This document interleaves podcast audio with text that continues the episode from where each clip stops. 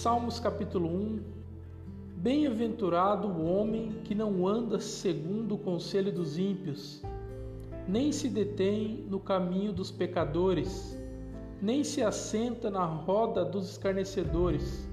Antes tem o seu prazer na lei do Senhor, e na sua lei medita de dia e de noite. Pois será como a árvore plantada junto a ribeiros de águas, a qual dá o seu fruto no seu tempo. As suas folhas não cairão, e tudo quanto fizer prosperará. Não são assim os ímpios, mas são como a moinha que o vento espalha. Por isso, os ímpios não subsistirão no juízo, nem os pecadores na congregação dos justos. Porque o Senhor conhece o caminho dos justos, porém o caminho dos ímpios perecerá.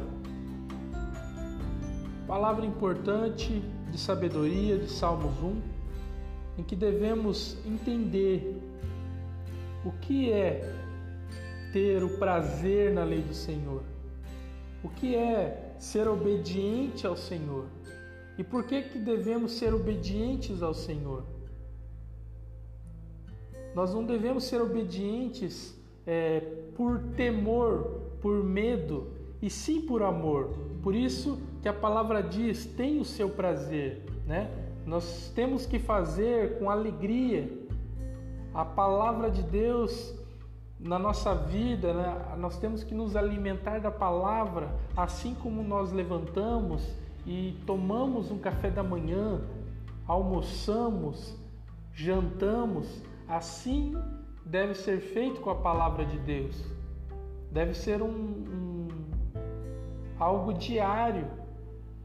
Ter esse prazer, ter essa, é, essa vontade, buscar aprender mais, ter, é, buscar de Deus a revelação da tua palavra.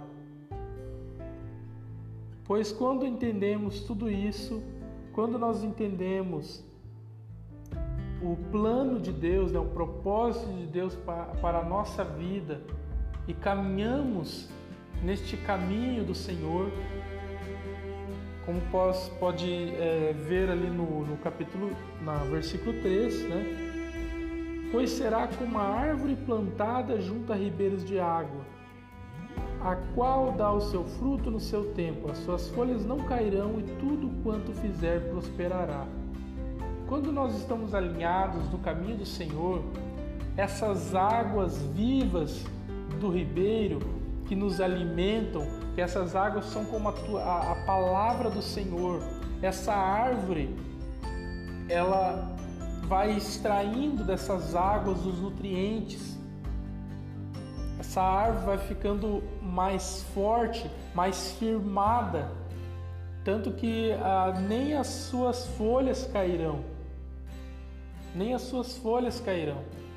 Possamos né, permanecer firmes na palavra do Senhor, firmes nos mandamentos do Senhor.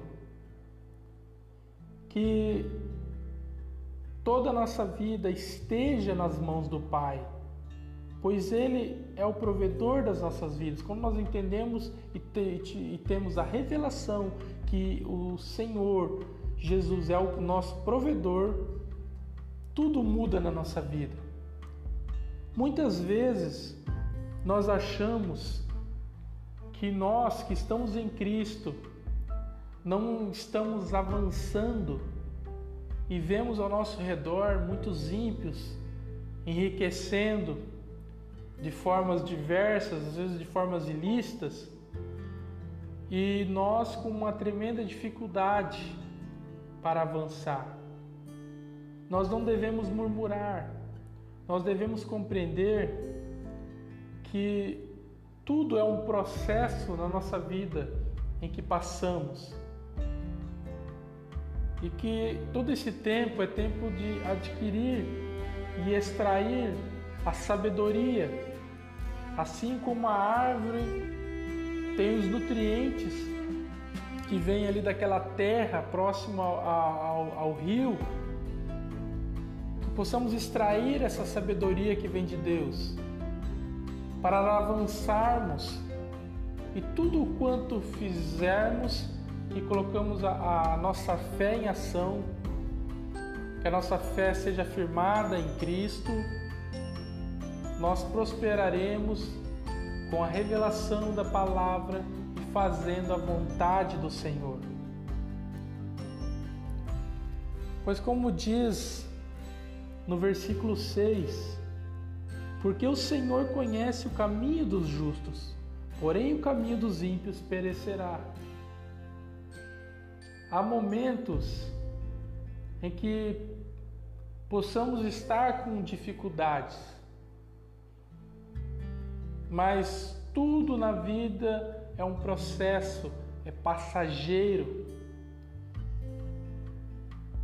Só que estando alinhado ao caminho do Senhor, as bênçãos nos alcançarão. Né?